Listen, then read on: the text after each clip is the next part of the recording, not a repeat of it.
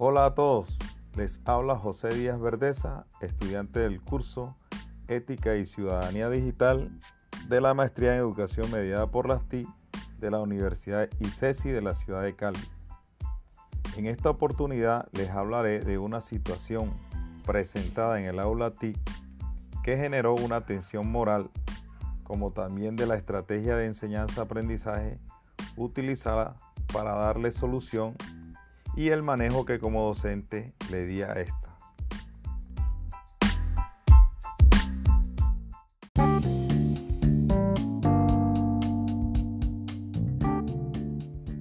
La situación se presentó en un encuentro sincrónico realizado en la herramienta Google Meet con el objetivo de que los estudiantes de noveno grado desarrollaran un taller sobre construcción e interpretación de gráficos estadísticos de situaciones problemas en la herramienta de hoja de cálculo en línea SohoSet. En este encuentro realicé una breve explicación de los conceptos previos necesarios para realizar las consignas de dicha actividad. Una vez que terminé de explicar los conceptos y las consignas, les pedí a los estudiantes que conformaran equipo de tres integrantes para que realizaran un trabajo colaborativo en la herramienta de hoja de cálculo en línea Soho Set, que consistió en construir gráficas estadísticas con los datos extraídos de dos situaciones problemas que se les plantearía. De acuerdo a lo anterior, les envié por el chat las dos situaciones problemas que tenían que trabajar las cuales contenían información concerniente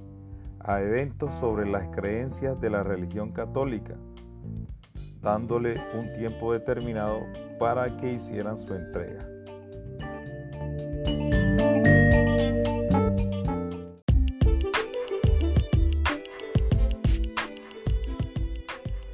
La entrega de la actividad consistió en un archivo generado de la herramienta de hoja de cálculo SOJOC con el nombre de cada uno de los integrantes del equipo, las gráficas de las situaciones problemas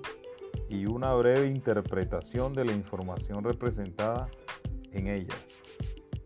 Luego de haber dejado todo claro y enviado las situaciones problemas, un grupo de estudiantes expresaron que no iban a construir las gráficas porque no estaban de acuerdo con la información allí contenida y mucho menos iban a realizar su interpretación. El argumento del por qué estos estudiantes no iban a realizar la actividad fue el siguiente,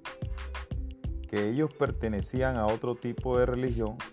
que no les permite realizar ese tipo de actividades con la información de situaciones problemas que contienen datos que van en contra de sus creencias religiosas. En ese momento les respondí que si no cumplían con la construcción e interpretación de los gráficos estadísticos de esas situaciones problemas en la herramienta SohoSet, su calificación sería no satisfactoria y tendrían que someterse a un proceso de nivelación.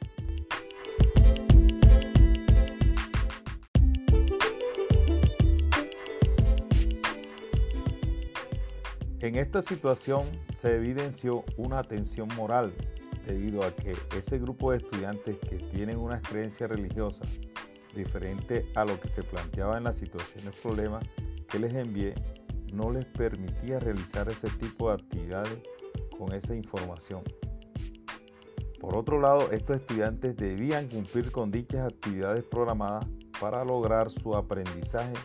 y tener un buen rendimiento académico la situación se volvió conflictiva, concluyendo en puntos de acción que son incompatibles porque les dije a ese grupo de estudiantes que si no cumplían con la consigna de las actividades,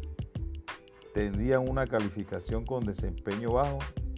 al no alcanzar el aprendizaje esperado en la construcción e interpretación de gráficas estadísticas de situaciones problemas.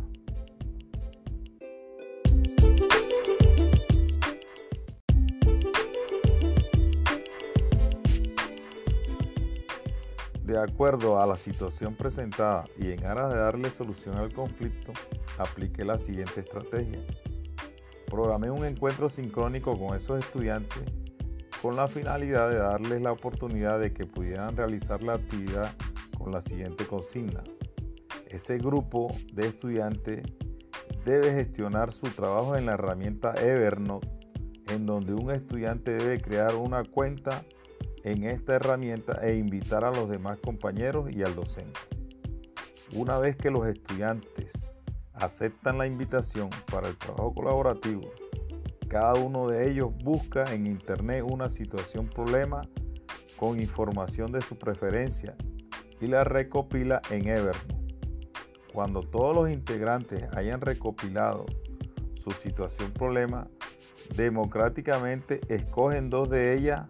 para extraer datos que les sirvan para la construcción de gráficas de barras y circulares. Escogidas las dos situaciones por el grupo, un estudiante crea una cuenta en la herramienta de hoja de cálculo en línea SojoSet e invita a sus compañeros y al docente. Luego deben construir una gráfica de barra y una circular por cada una de las situaciones escogidas en Evernote. En estas dos herramientas fue invitado el docente, el cual cumple con el rol de orientador y supervisor de todo el proceso. Luego les pedí que elaboraran un podcast utilizando la herramienta Anchor que mostrara la interpretación de la información representada en cada una de las gráficas construidas en Soho Set. Este archivo sería enviado en formato MP3 por Classroom en la tarea asignada por el docente y compartido a los demás estudiantes por el grupo de WhatsApp para que se hagan comentarios al respecto.